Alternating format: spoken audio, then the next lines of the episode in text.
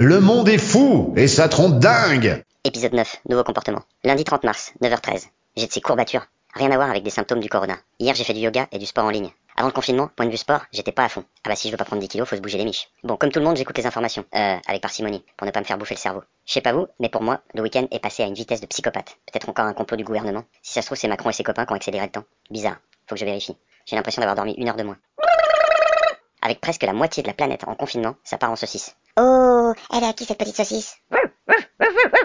Bonjour les excès et les nouveaux comportements. Je passe sur l'apéro qu'on s'inflige lourdement et quotidiennement avant le JT. Après l'apéro, hier, j'avais l'impression d'avoir tous les symptômes du corona. Pourtant, je tournais à la 16. Oh putain, la vanne pourrie. Tous les jours à 20h, je suis un peu perdu. Regarder le JT et applaudir en même temps, c'est chaud.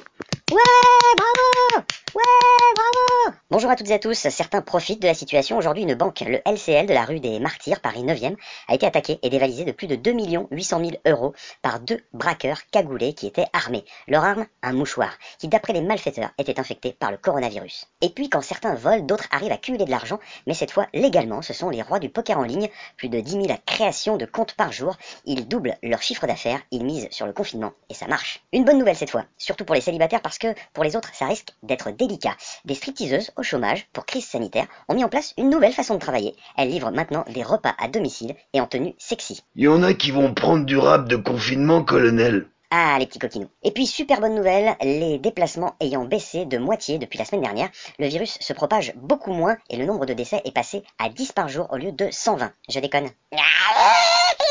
Ah, j'ai la rage. Il y en a qui continuent à sortir pour un rien, et on est toujours à 120 décès par jour. On aura moins de cas et moins de morts quand certains arrêteront de se croire en vacances en allant se balader. Moi, je vais faire mon jogging, une douche, et après, euh, je vais faire mes courses.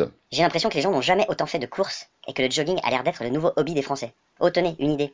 Vu qu'on prend de l'argent à ceux qui sortent sans autorisation, si on donnait de l'argent à ceux qui restent chez eux, putain, on serait riche avec ma meuf. Des fois, on a l'impression d'être les deux seuls couillons à le respecter vraiment ce confinement. Remarque, mon père vient de m'appeler, il est pas sorti depuis 15 jours. C'est la première fois. Bravo, papa. Eh, eh. Allez, Tous ensemble, tous ensemble, ouais Ouais Tous ensemble, tous ensemble, ouais Ouais Merci à celles et ceux qui aident à diminuer la propagation du virus en restant chez eux. Je vous kiffe. Quand on sortira d'ici, je vous ferai plein de bisous, avec de la bave et tout et tout. Le monde est fou et ça trompe dingue